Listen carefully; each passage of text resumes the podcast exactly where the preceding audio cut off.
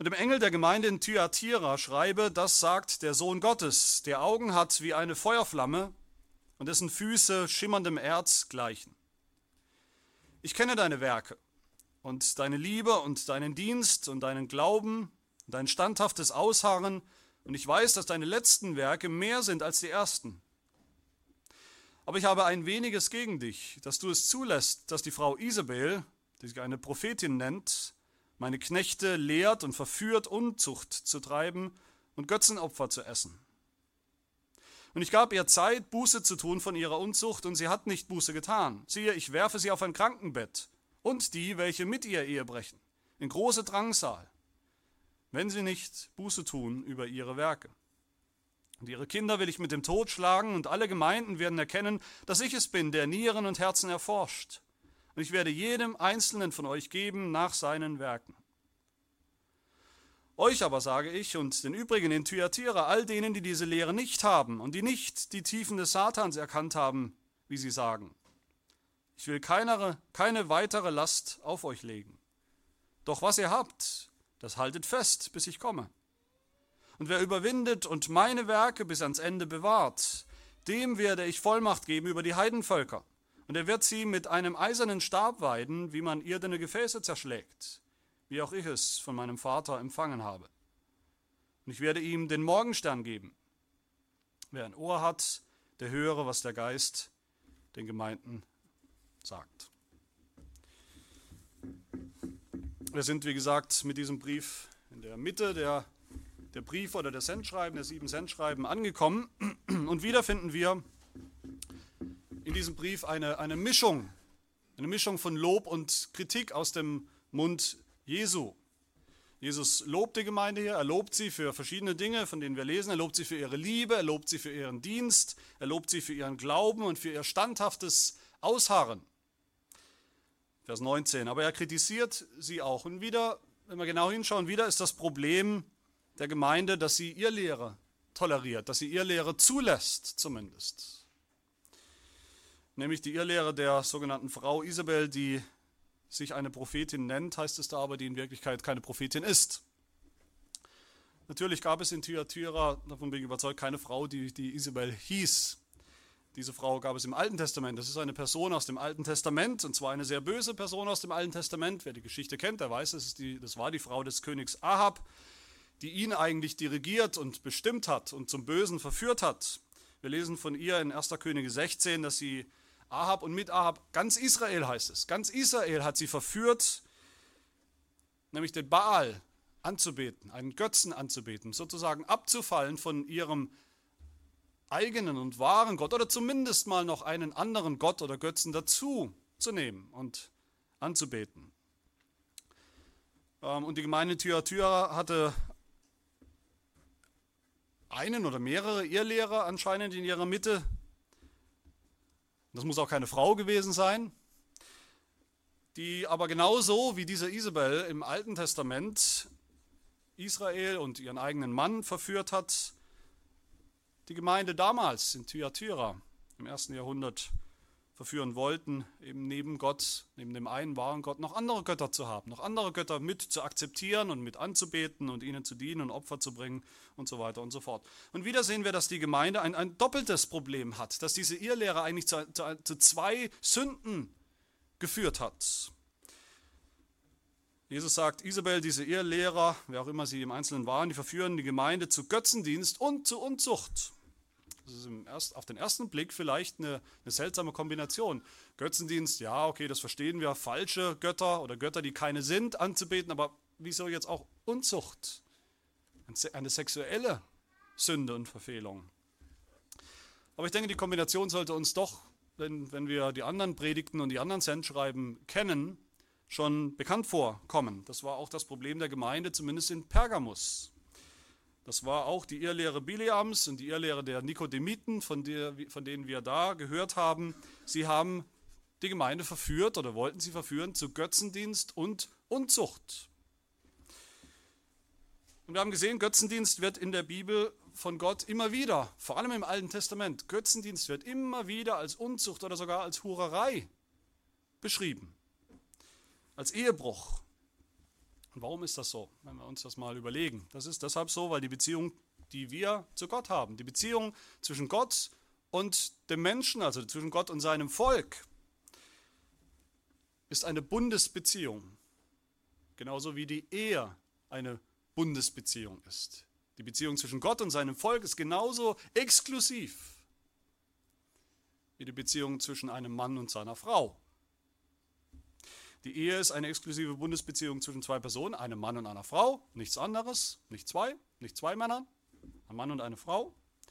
Und unsere Beziehung zu Gott ist auch genauso exklusiv, eine Bundesbeziehung, ein Bund zwischen einem Gott und seinem einen Volk, der einen Gemeinde weltweit.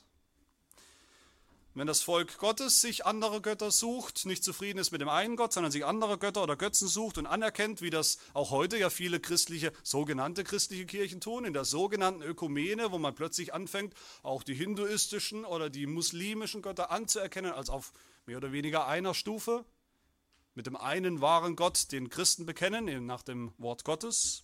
Wenn das Volk Gottes das erste Gebot verletzt und eben doch noch andere Götter neben ihm hat, dann ist das nichts anderes als geistlicher Ehebruch und als Hurerei.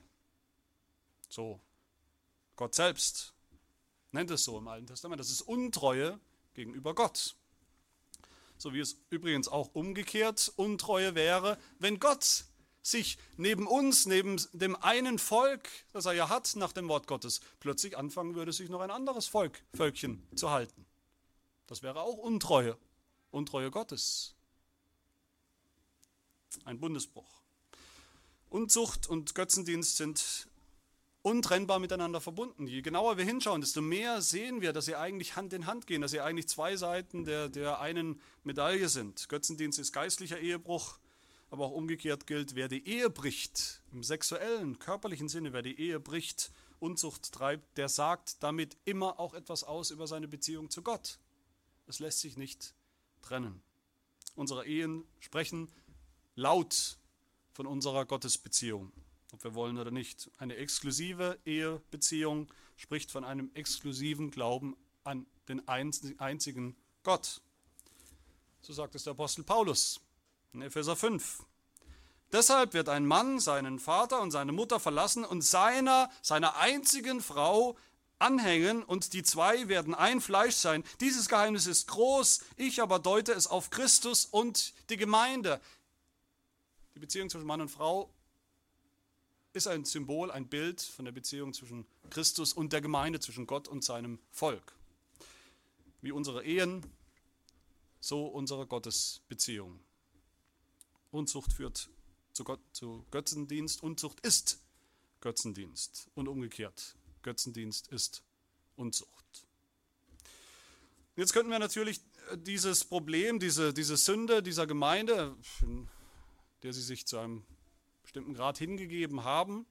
Und deswegen Jesus sie kritisiert, dass sie zumindest diese Irrlehre, die dahinter steht, ähm, akzeptiert haben, könnten wir jetzt natürlich für uns anwenden heute und das müssen wir sicherlich auch, aber das haben wir, haben wir schon getan, das haben wir schon getan in der letzten Predigt, wo es wie gesagt auch um diese selbe Kombination ging. Ich denke aber, für heute ist das nicht unbedingt die Hauptaussage dieses Schreibens, dieses Briefes, dieses Textes hier. Wenn wir genau hinschauen, dann fällt uns hoffentlich auf und beim Lesen ist uns hoffentlich aufgefallen, dass hier ein Begriff im Mittelpunkt steht, der immer wieder kommt in diesem Text, nämlich der Begriff Werke. Fünfmal in dieser Passage finden wir den Begriff Werke. Und ich denke, das ist das eigentliche Thema. Und wo habe ich das her? Ich habe das in erster Linie aus der Überschrift für dieses Schreiben, für diesen Brief. Wir haben schon gehört, ich will es jetzt nochmal sagen, nochmal wiederholen, die Überschrift von all diesen sieben Schreiben, diesen sieben Briefen, die Überschrift oder der Absender können wir sagen, den wir immer finden in dem ersten Vers. Wie Jesus selber sich vorstellt. Der, das sagt uns, was das Thema dieses Briefes ist und nichts anderes. Und was ist der Absender dieses Briefs an die Gemeinde in Thyatira? Wenn wir nochmal reinschauen. Das sagt der Sohn Gottes, der Augen hat wie eine Feuerflamme und dessen Füße schimmerndem Erz gleichen.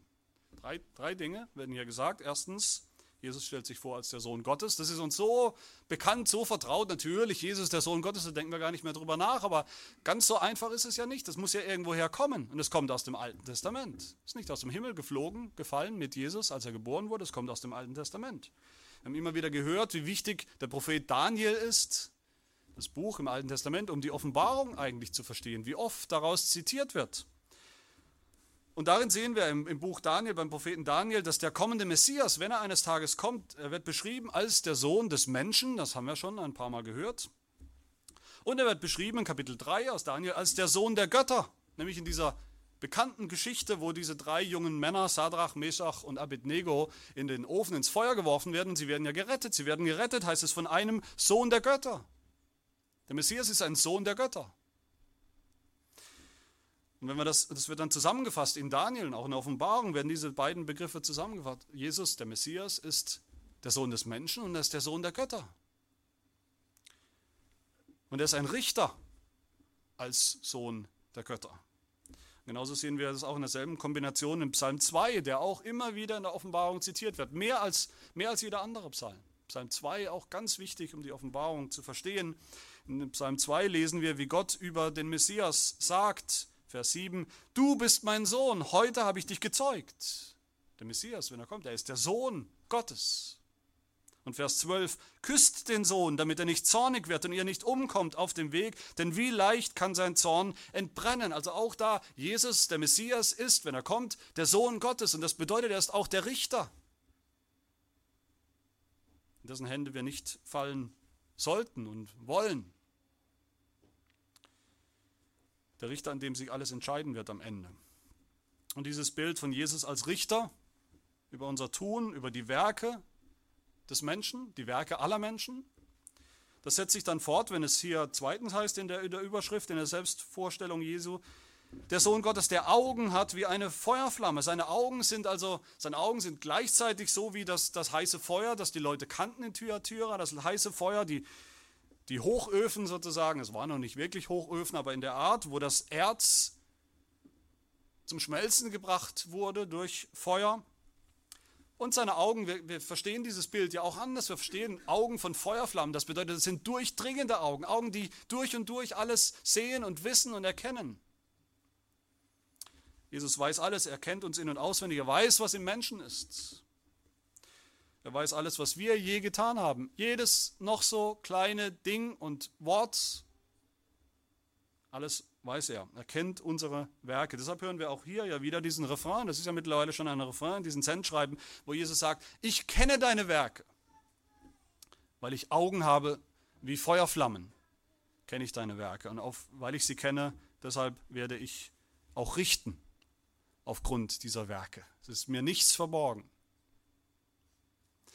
Und das Dritte, was wir hier sehen beim, beim Absender ist, der Sohn Gottes hat dann Füße aus schimmerndem Erz. Auch das ist ein Bild aus Daniel 6, das wir auch schon gesehen haben, da in Daniel, Daniel, Daniel 10, Entschuldigung, in Daniel 10, Vers 6 heißt es, sein Angesicht strahlte wie der Blitz und seine Augen wie Feuerfackeln, seine Arme aber und seine Füße sahen aus wie leuchtendes Erz. Das heißt auch hier, wie man das Erz zum, zum Glühen bringt, zum Leuchten bringt, so ist Jesus er, er verbrennt alles, was sich ihm entgegenstellt, alles, was vor ihm nicht bestehen kann. Aber er selber bleibt bestehen. Seine Füße sind, sind nicht zerstörbar, sie sind unwandelbar. Er trägt alles, er trägt das ganze Universum mit diesen erzenen Füßen, geläuterten Füßen. Also wenn wir das alles zusammennehmen, was wir hier sehen, wird uns ganz eindeutig Jesus hier vorgestellt, in diesem Brieflein vorgestellt als Richter, als Richter über die Werke des Menschen, der das kann und darf, weil er der Sohn Gottes ist. Deshalb wird er richten über jedes einzelne Werk jedes einzelnen Menschen. Das bedeutet doch zumindest mal eins, was wir festhalten wollen. Werke sind wichtig. Unser Tun, was wir als Menschen tun oder lassen, ist wichtig. Für alle Menschen. Wir sind als Christen sehr schnell, vor allem als Christen, die sagen, sie gehen auf die Reformation zurück mit ihrer Lehre, reformatorische Lehre, wir sind schnell dabei zu sagen, die Rettung ist doch aus Gnade, aus Gnade allein. Das muss doch bedeuten, Werke spielen keine Rolle mehr im Neuen Testament. Das ist aber nicht so. Werke spielen eine ganz wichtige, eine ganz fundamentale Rolle, auch im Neuen Testament. Sie zählen, Werke zählen, Werke entscheiden darüber, ob wir am Ende gerettet werden oder gerichtet werden. Ohne jeden Zweifel ist das so. So sehen wir das dann in einem, in einem zentralen Vers von dieser Passage, die wir gelesen haben, Vers 23, wo Jesus sagt, ich werde jedem Einzelnen von euch geben nach seinen Werken. Das steht nun mal so da, das steht vielleicht da und wir wissen nichts damit anzufangen. Das steht da wie eine Felswand, vor die wir prallen und die wir meinen nicht erklimmen oder überwinden zu können, aber es steht nun mal da.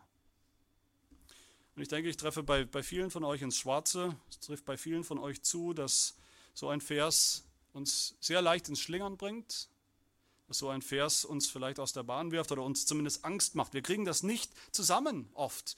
Wie, wie kann das sein? Einerseits bekennen wir, und es ist uns klar von der Bibel her, dass wir nur aus Gnade gerettet sind. Und andererseits finden wir im Neuen Testament immer wieder solche Aussagen wie hier. Das ist ja nicht ein Einzelfall. Wir finden immer wieder solche Aussagen.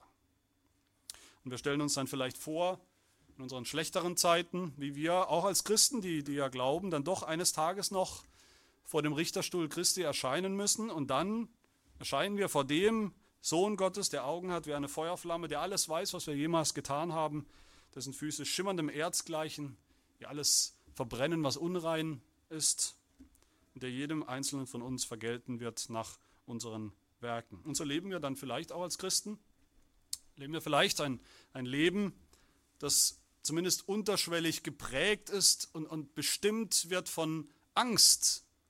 Von Angst, obwohl wir glauben, obwohl jetzt in diesem Leben alles okay ist, wir leben aus Gnade, aber es kommt ja noch dieser Tag des Gerichts. Und wir wissen, dass unsere Werke alles andere als vollkommen sind. Die Werke, die wir heute tun und nächste Woche tun, die sind nicht vollkommen. Wir wissen, dass wir sogar noch sündigen. Um richtig zu verstehen, was es mit diesem Gericht aufgrund von Werken auf sich hat, wollen wir uns zwei Dinge kurz anschauen aus diesem Text, nämlich erstens das Gericht nach unseren Werken, von dem hier die Rede ist. Jesus hat Augen wie eine Feuerflamme. Das allein kann uns Furcht einjagen. Ich denke, Kinder verstehen das. Wir verstehen das vielleicht auch, wenn wir bestimmte äh, Literaturgenres, fantastische Literatur oder auch Filme kennen. Da gibt es oft solche Wesen, die Feuer, äh, aus den, wo Feuer aus den Augen kommt. Wir verstehen dieses Bild und es ist ein Bild, das uns potenziell eben Angst einjagt, wenn wir begreifen, dass Jesus wirklich so ist. Es ist ein, ein Bild natürlich. Jesus hat nicht wortwörtlich Feuerflammen, die aus den Augen herausspritzen, aber was dahinter steht, ist Realität. Er ist so. Ich kenne alle deine Werke. Jesus kennt alle guten Werke der Gemeinde in Thyatira und auch unserer Gemeinde. Er kan damals erkannte ihre Liebe, ihren Dienst, ihren Glauben, ihr Ausharren, all diese positiven Dinge, die wir uns auch wünschen. Die kennt Jesus. Er kennt aber auch ihre schlechten Werke, dass sie diese schlimmen, schlimme Irrlehre der, der Isabel tolerieren, zulassen, dass sie Götzendienst, Ehebruch, Unzucht tolerieren, zulassen, vielleicht selbst praktizieren, mitmachen mittlerweile schon. Wenn er sagt, dass er sowohl diese, diese Irrlehrer, Irrlehrerin richten wird, er wird sie auf ein Krankenbett werfen, sie wird leiden, weil sie nicht umgekehrt ist, aber nicht nur die, er sagt, auch die, welche mit ihr Ehe brechen, wird er in, in große Drangsal bringen, Vers 22. Er wird ihre Kinder mit dem Tod schlagen, Vers 23, wenn sie nicht Buße tun über ihre Werke. Jesus sagt auch, Vers 23, ich bin es, der Herzen und Nieren erforscht. Das ist ähnlich wie dieses Bild von den Feuerflammen. Ich bin es, der Herzen und Nieren, euer Innerstes kennt und erforscht und durchsucht. Das ist ein Zitat natürlich auch aus dem Alten Testament, aus Jeremia 17, wo es heißt, ich, der Herr, erforsche das Herz und prüfe die Nieren, um jedem Einzelnen zu vergelten, entsprechend seinen Wegen, entsprechend der Frucht seiner Taten. So wie wir tun, so wird es uns auch gehen. Ganz einfach. So wie wir tun, so wird es uns ergehen am Ende. Und dieses Gericht aufgrund von Werken ist auch gut neutestamentlich. Nicht, dass jemand denkt, das wäre vielleicht alttestamentlich, der vermeintlich alttestamentliche Gott, wer auch immer das sein soll. Es gibt keinen alttestamentlichen Gott.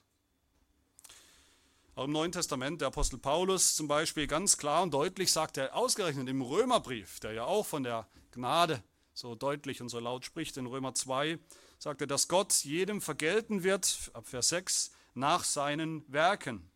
denen nämlich, die mit Ausdauer im Wirken des Guten Heil, äh, Herrlichkeit, Ehre und Unvergänglichkeit erstreben, ewiges Leben, denen aber, die selbstsüchtig und der Wahrheit ungehorsam sind, dagegen der Ungerechtigkeit gehorchen, Grimm und Zorn, sind die zwei Möglichkeiten. Drangsal und Angst über jede Menschenseele, die das Böse vollbringt, zuerst über den Juden, dann auch über den Griechen. Herrlichkeit und Ehre und Frieden aber jedem, der das Gute tut, zuerst dem Juden, dann auch dem Griechen. Zum Neuen Testament. Und all das fällt dann zusammen oder kommt zusammen sogar im ganz großen Finale am Ende der Zeit und auch am Ende der Heiligen Schrift, nämlich in der Offenbarung Kapitel 20. In, in dieser atemberaubenden Szene von einem großen Gericht vor dem weißen Thron. Offenbarung 20 ab Vers 11 heißt es, und ich sah einen großen weißen Thron und den, der darauf saß. Vor seinem Angesicht flohen die Erde und der Himmel und es wurde kein Platz für sie gefunden. Und ich sah die Toten, kleine und große, vor Gott stehen und es wurden Bücher geöffnet. Und ein anderes Buch wurde geöffnet, das ist das Buch des Lebens. Und die Toten wurden gerichtet gemäß ihren Werken, entsprechend dem, was in den Büchern geschrieben stand. Und das Meer gab die Toten heraus, die in ihm waren, und der Tod und das Totenreich gaben die Toten heraus, die in ihnen waren, und sie wurden gerichtet, ein jeder nach seinen Werken. Wie haben wir das zu verstehen? Kommen wir, wenn wir Christen sind, gläubig sind, kommen wir auch in dieses Gericht nach den Werken? Wenn ja, können wir dann oder wie können wir dann, wenn überhaupt, darin bestehen? Gibt es überhaupt Hoffnung für uns?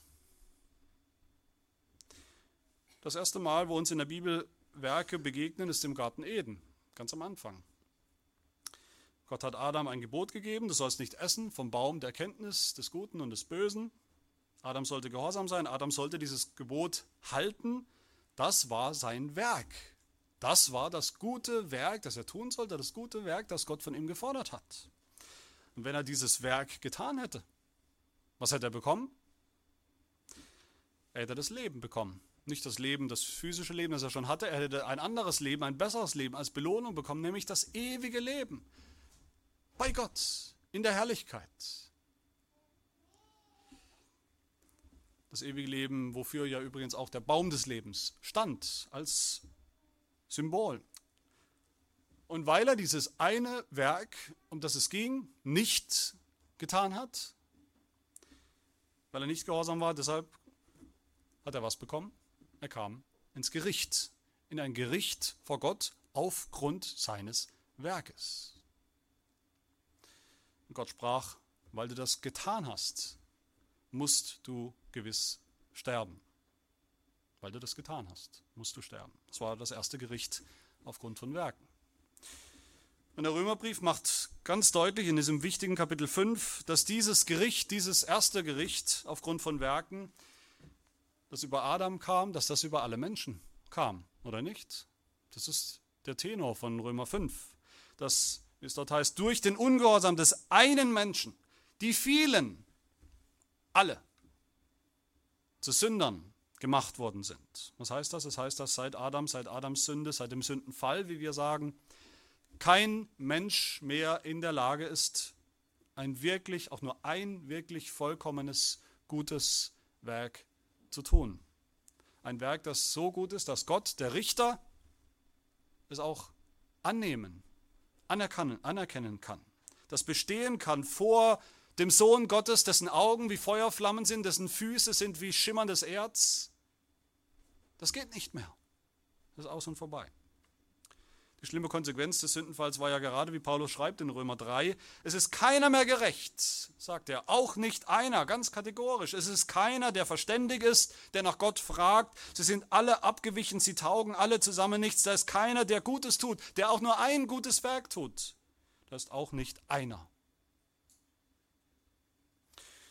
Das heißt, seither sind alle Menschen Sünder. Und ein Sünder kann nicht mehr wirklich gute, wirklich vollkommene, annehmbare Werke tun, kann nicht mehr Werke tun, durch die er bestehen kann, bestehen könnte vor Gott im Gericht. Nur Adam konnte das. Adam hätte das gekonnt. Unser Katechismus, der Heidelberger Katechismus hilft uns hier wieder mal, denke ich, das, das auseinander zu, zu, zu klabüstern, auseinanderzuhalten. Er fragt uns in, in Frage 62, warum können denn unsere guten Werke, die wir heute vielleicht tun können, warum können denn unsere guten Werke uns nicht ganz oder teilweise vor Gott gerecht machen? Warum funktioniert das nicht mehr?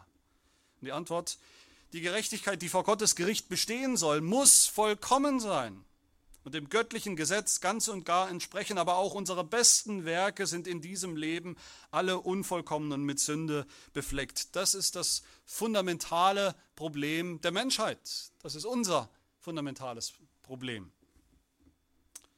Wir sind nicht mehr gerecht und wir tun keine vollkommenen Werke mehr, auch wenn wir uns noch so zusammenreißen, auch wenn wir uns noch so bemühen.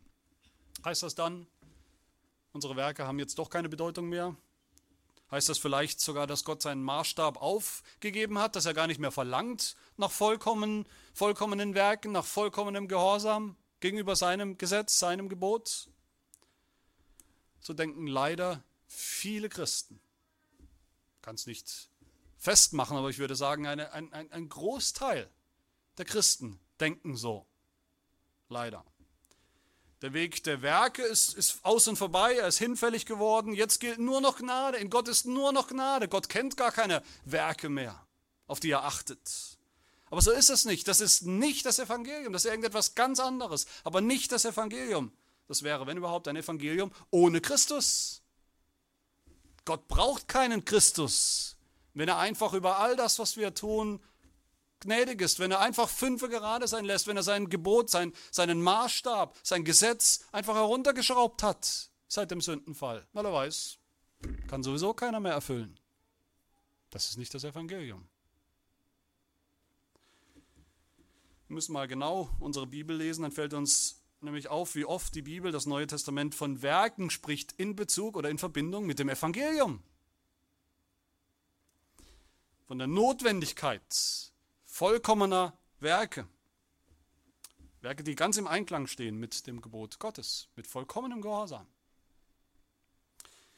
Auch hier hilft uns der Heidelberger nochmal. Er fragt in Frage 60, wie bist du gerecht vor Gott? Also wie bist du gerettet? Wie kannst du bestehen in, in diesem Gericht, das kommt? Antwort, Gott schenkt mir ganz ohne meinen Verdienst, also ohne meine Werke, aus lauter Gnade, die voll, und jetzt hört genau zu, die vollkommene Genugtuung, Gerechtigkeit und Heiligkeit Christi, also den vollkommenen Gehorsam Christi. Er rechnet sie mir an, seine Werke, als hätte ich nie eine Sünde begangen noch gehabt und als hätte ich selbst den ganzen Gehorsam, die ganzen Werke vollbracht, den Christus für mich geleistet hat. Soweit unser Katechismus. Das Evangelium hat viel mit Werken zu tun. Das Evangelium hat alles mit Werken zu tun, aber nicht mehr mit unseren Werken, die nicht mehr vollkommen sind, nicht mehr vollkommen sein können, nicht mehr mit den Werken Adams, sondern mit den Werken eines ganz anderen Adams, eines zweiten und letzten Adams, dem Heiland Jesus Christus. Und das will ich ganz deutlich sagen. Ohne seine Werke, ohne seine Werke wird kein Mensch gerecht, wird kein Mensch gerettet. Ist eben nicht einfach alles Gnade, wenn es um das Evangelium geht. Es ist falsch, wie viele Christen denken, wir vielleicht auch denken, dass es sozusagen zwei Wege zum Leben gibt. Den Weg der Werke bei Adam und seither gibt es nur noch den Weg der Gnade.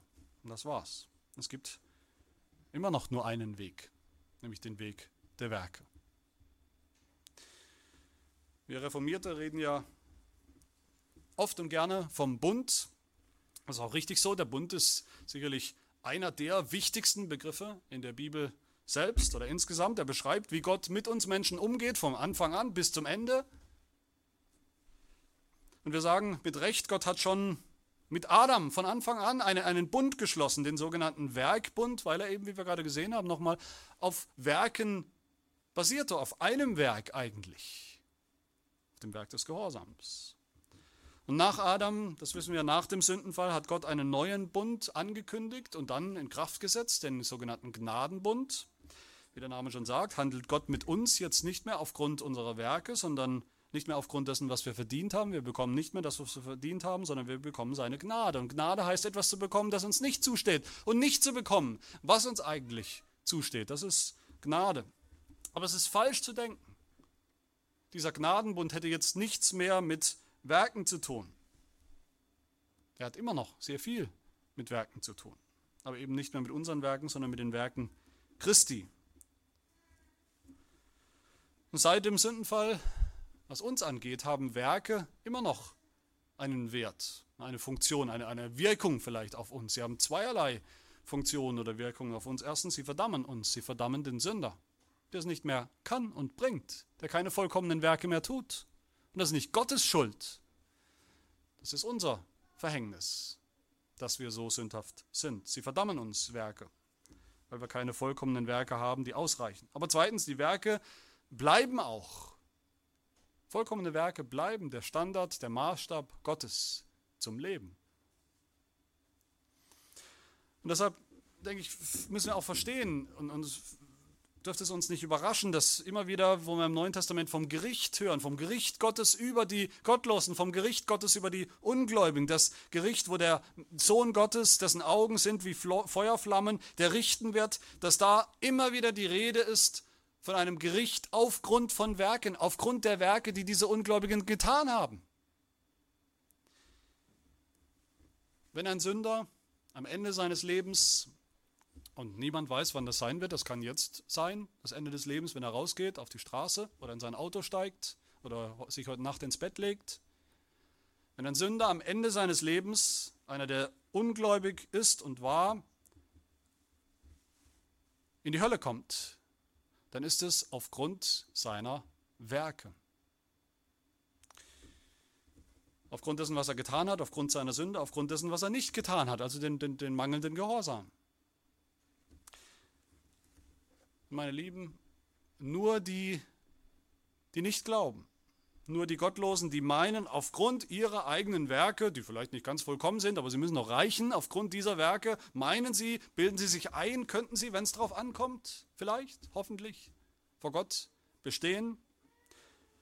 Nur die sind diejenigen, die jemals Angst haben sollten, müssten vor diesem Gericht, weil nur sie in dieses Gericht kommen. Jemals. Ich will das ganz deutlich sagen nochmal. Nur die Ungläubigen nach dem Neuen Testament, nur die, die mit Jesus nichts anfangen können, weil sie meinen, sie brauchen ihn eigentlich nicht. Sie haben ja selbst Werke, eine ganze Menge, hoffentlich genügend. Nur sie sind diejenigen, die in das Gericht aufgrund von Werken kommen werden. Und sie wollen das ja auch. Sie wollen behandelt werden nach ihren Werken. Und das werden sie eines Tages. Das ist ganz klar, wenn wir nochmal auf das Gericht schauen, am Ende, wie wir es gehört haben aus Offenbarung 20, dieses große, endliche Gericht, da werden ja zwei Bücher aufgetan am Ende, heißt es. Das Buch des Lebens ist das Buch, in dem äh, die Namen all derer stehen, die dann gerettet werden, die erlöst werden. Warum? Weil sie glauben an Christus. Nicht, weil sie gute Werke haben oder hätten, das haben sie nicht, sondern weil Jesus Christus gute Werke getan hat, das gute Werk vollbracht hat. Und dann ist aber da noch ein zweites Buch, in dem stehen die Namen derer, die am Ende, wie es dort heißt, in den Feuersee geworfen werden. Das heißt, die gerichtet werden. Auf welcher Grundlage? Offenbarung 20, Vers 13. Sie wurden gerichtet, ein jeder nach seinen Werken. Was ist, wenn, wenn du jetzt vielleicht hier sitzt und sagst oder denkst, okay, das ist mir klar, nur sie, nur die Ungläubigen, Gottlosen werden am Ende gerichtet aufgrund ihrer Werke, nur die, die ohne Christus sind, weil sie meinen, ja, ich habe keinen Christus, ich brauche keinen Christus, ich habe selbst Werke. Und du denkst vielleicht, vielleicht gehöre ich noch zu dieser Gruppe. Weiß nicht so richtig, was ich mit Jesus eigentlich anfangen soll, wozu ich ihn eigentlich brauch, brauche. Und das macht dir vielleicht Angst, das nicht so selbst genau zu wissen, in welcher Gruppe Menschen du bist. Was kannst du dann tun? Was sagt Jesus zu diesen Leuten, die auf dem Weg in die Verdammnis sind hier? In unserem Text, was sagt er vielleicht auch zu dir? Vers 22, ich werfe sie auf ein Krankenbett und die, welche mit ihr, mit dieser Isabel Ehe brechen, in große Drangsal, wenn sie nicht Buße tun über ihre Werke. Hier ist noch Hoffnung, oder nicht? Da ist noch ein Wenn. Da ist noch die Hoffnung des Evangeliums. Wir alle, wir brauchen uns nichts vorzumachen, wir alle waren einmal in dieser Gruppe. Aber es ist nicht zu spät, heute nicht zu spät, im Moment nicht zu spät, Buße zu tun, zu begreifen, meine Werke werden mich nicht ans Ziel bringen, meine Werke bringen mich nur an ein Ziel, nämlich in diesen Feuersee, in die Hölle, in die Verdammnis, die ich verdient habe.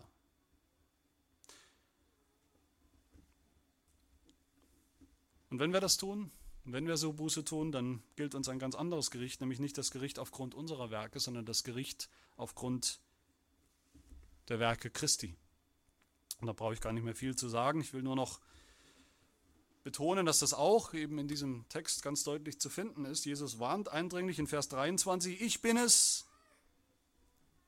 Ich habe Augen wie Feuerflammen, ich bin es, der Herzen und Nieren erforscht. Ich werde jedem Einzelnen von euch geben nach seinen Werken. Das sind, wie gesagt, die Ungläubigen angesprochen, die Götzendiener, die die so Unzucht praktizieren und andere dazu verführen wollen. Sie sind angesprochen. Und nur sie. Aber dann dreht Jesus sich sozusagen um und spricht auch die Gläubigen an. Vers 24. Euch aber sage ich, das ist eine andere Gruppe, euch aber sage ich, ihr kommt nicht in dieses Gericht über Leben und Tod aufgrund von Werken. Nein, was sagt er? Euch aber sage ich und den übrigen in Thyatira, all denen, die diese Lehre nicht haben, die die Tiefen des Satans erkannt und die nicht die Tiefen des Satans erkannt haben, wie sie sagen. Was sagt Jesus zu uns? ich will keine weitere Last auf euch legen. Was, was meint das? Keine weitere Last. Das heißt in diesem Zusammenhang ganz eindeutig kein weiteres Werk. Nicht mehr Last im Sinne von mehr Werken, die ihr tun müsst, damit es vielleicht irgendwann reicht. Ihr braucht keine Werke mehr in Bezug auf das Heil, ihr könnt keine guten Werke vollbringen, die euch retten. Und das braucht ihr auch gar nicht mehr. Warum? Nicht, weil Gott keine Werke mehr fordert. Doch, das tut er. Er fordert dieselben vollkommenen Werke heute wie damals, wie am Anfang der Welt. Sondern weil ich, Jesus, das eine gute Werk getan und vollbracht habe. Woher habe ich das? dass es um das Werk Christi geht hier, nicht um unsere Werke. Habe ich das einfach eingefügt, weil es vielleicht so gut in den Text passt, weil dann meine Predigtgliederung aufgeht. Nein, ich hoffe, ihr, ihr kennt mich und ich habe das aus dem Text, ich habe das aus Vers 26, da steht das. Jesus sagt am Ende, wer überwindet und meine Werke, nicht seine Werke, sondern der meine Werke bis ans Ende bewahrt.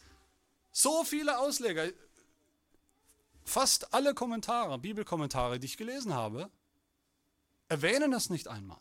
Diesen Kontrast zwischen unseren Werken in dieser Passage und seinen Werken. Dabei, denke ich, ist das der Schlüssel zum Verständnis dieses Briefs und dieser Passage. Es geht um das Werk Christi, das den Werken der Sünder, den unvollkommenen, den sündhaften Werken der Sünder entgegengestellt wird. Meine Lieben, es ist völlig egal, ob wir schon lange Christ sind oder ob du vielleicht unsicher bist, zu welcher Gruppe du gehörst oder dass du dich noch vielleicht zu denen zählst, die eigentlich auf ihre eigenen Werke schauen und vertrauen und sich etwas einbilden. Jesus spricht hier zu uns ganz eindeutig Worte des Evangeliums. Er sagt, ich will keine weitere Last auf dich legen. Ich weiß, dass ihr schon zu lange belastet seid, euch selbst belastet habt mit euren Werken, weil er auf eure Werke schaut und weil er dann Angst habt, zu Recht, Angst habt vor diesem Gericht, vor diesem Sohn Gottes, der Augen hat wie Feuerflammen, der alles sieht und alles weiß, vor dem wir nichts verstecken können. Ich will keine weitere Last auf euch legen. Ihr müsst kein einziges Werk mehr tun, um gerettet zu werden. Nur eines müsst ihr tun, umkehren, Buße tun. Und dann, Vers 25, sagt Jesus, was ihr habt, also den Glauben an mich, das haltet fest, bis ich komme. Ihr sollt überwinden, nicht im blinden Vertrauen auf eure Werke, sondern im Vertrauen auf mein Werk. Wer überwindet und meine Werke bis ans Ende bewahrt. Also keine, keine weitere Last oder Belastung von Jesus Im Gegenteil, er nimmt die Last der Selbstgerechtigkeit, der Werkgerechtigkeit. Er sagt, nehmt auf euch mein Joch und lernt von mir, denn ich bin sanftmütig und von Herzen demütig, so werdet ihr Ruhe finden für eure Seelen, denn mein Joch ist sanft und meine Last ist leicht, keine weitere Last. So und nur so, nur so kommen wir nicht in, das, in dieses gefürchtete Gericht aufgrund von Werken, in dem wir nur verloren gehen können.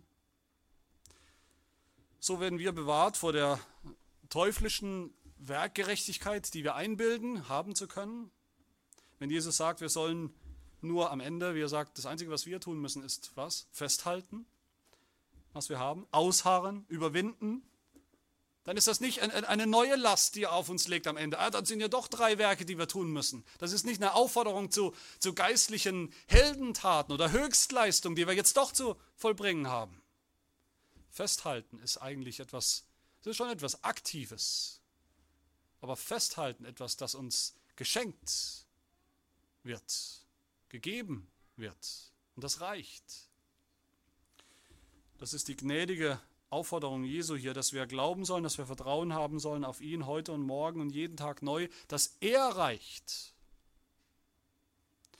Dass wir nicht auf uns, sondern auf Jesus und auf seine Werke schauen. Die Werke des Gehorsams, die er gebracht hat, sein ganzes Leben lang Gehorsam. Er war vollkommen Gehorsam gegenüber seinem Gott und die Werke des Leidens am Kreuz für unseren Mangel an Werken, für unseren Mangel an Gehorsam. Das ist das Einzige, was zählt, das Einzige, was erlöst, das Einzige, was rettet. So wird uns auch am Ende Vollmacht gegeben, wie es hier heißt, am Ende über die Heidenvölker. Dann werden wir, die Ungläubigen, mit einem eisernen Stab weiden, wie man irdene Gefäße zerschlägt. Das heißt, nicht nur werden wir nicht in dieses Gericht kommen, sondern noch viel schöner und viel wichtiger. Wir werden sogar mit Jesus richten.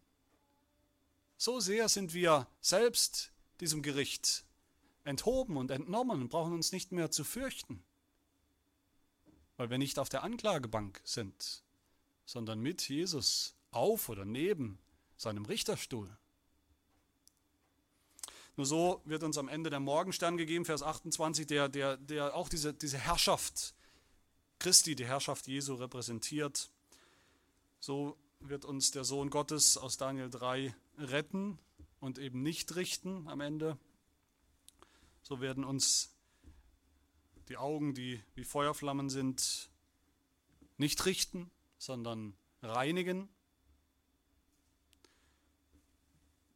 So können wir am Ende wirklich mit gutem Recht, mit Freude den Tag des Herrn, den Tag des Endes, den Tag des Gerichts erwarten, wie es in unserem Glaubensbekenntnis, im niederländischen Glaubensbekenntnis heißt, in Artikel 27. Und damit schließe ich. Da ist es diesem Artikel. Der bloße Gedanke an dieses Gericht ist den Gottlosen und Verworfenen mit Recht schrecklich und furchtbar. Den Frommen aber und Auserwählten höchst wünschenswert und von großem Trost, denn dann wird ihre Erlösung erst ganz vollendet werden. Und sie werden die lieblichen Früchte ihrer Mühen und Schmerzen, die sie in diesem Leben erduldet haben, erlangen. Ihre Unschuld wird dann offen vor allen anerkannt werden. Wir erwarten daher, wir, die Gläubigen, die an Jesus Christus glauben, wir erwarten daher diesen großen Tag des Herrn mit der größten Sehnsucht, damit wir aller Dinge, die uns von Gott verheißen sind, völlig in Jesus Christus, unserem Herrn, froh teilhaftig werden und in Ewigkeit genießen. Offenbarung 22, ja, komm, Herr Jesus. Amen. Wir wollen beten. Ja, unser Gott, wir danken dir von Herzen, dass du von Anfang an mit uns, den Menschen, den Geschöpfen aus deiner Hand, einen Bund eingegangen bist, um uns das Leben zu schenken. Ein Leben in ungetrübter, in ewiger Gemeinschaft mit dir, unserem Schöpfer und unserem Erlösergott.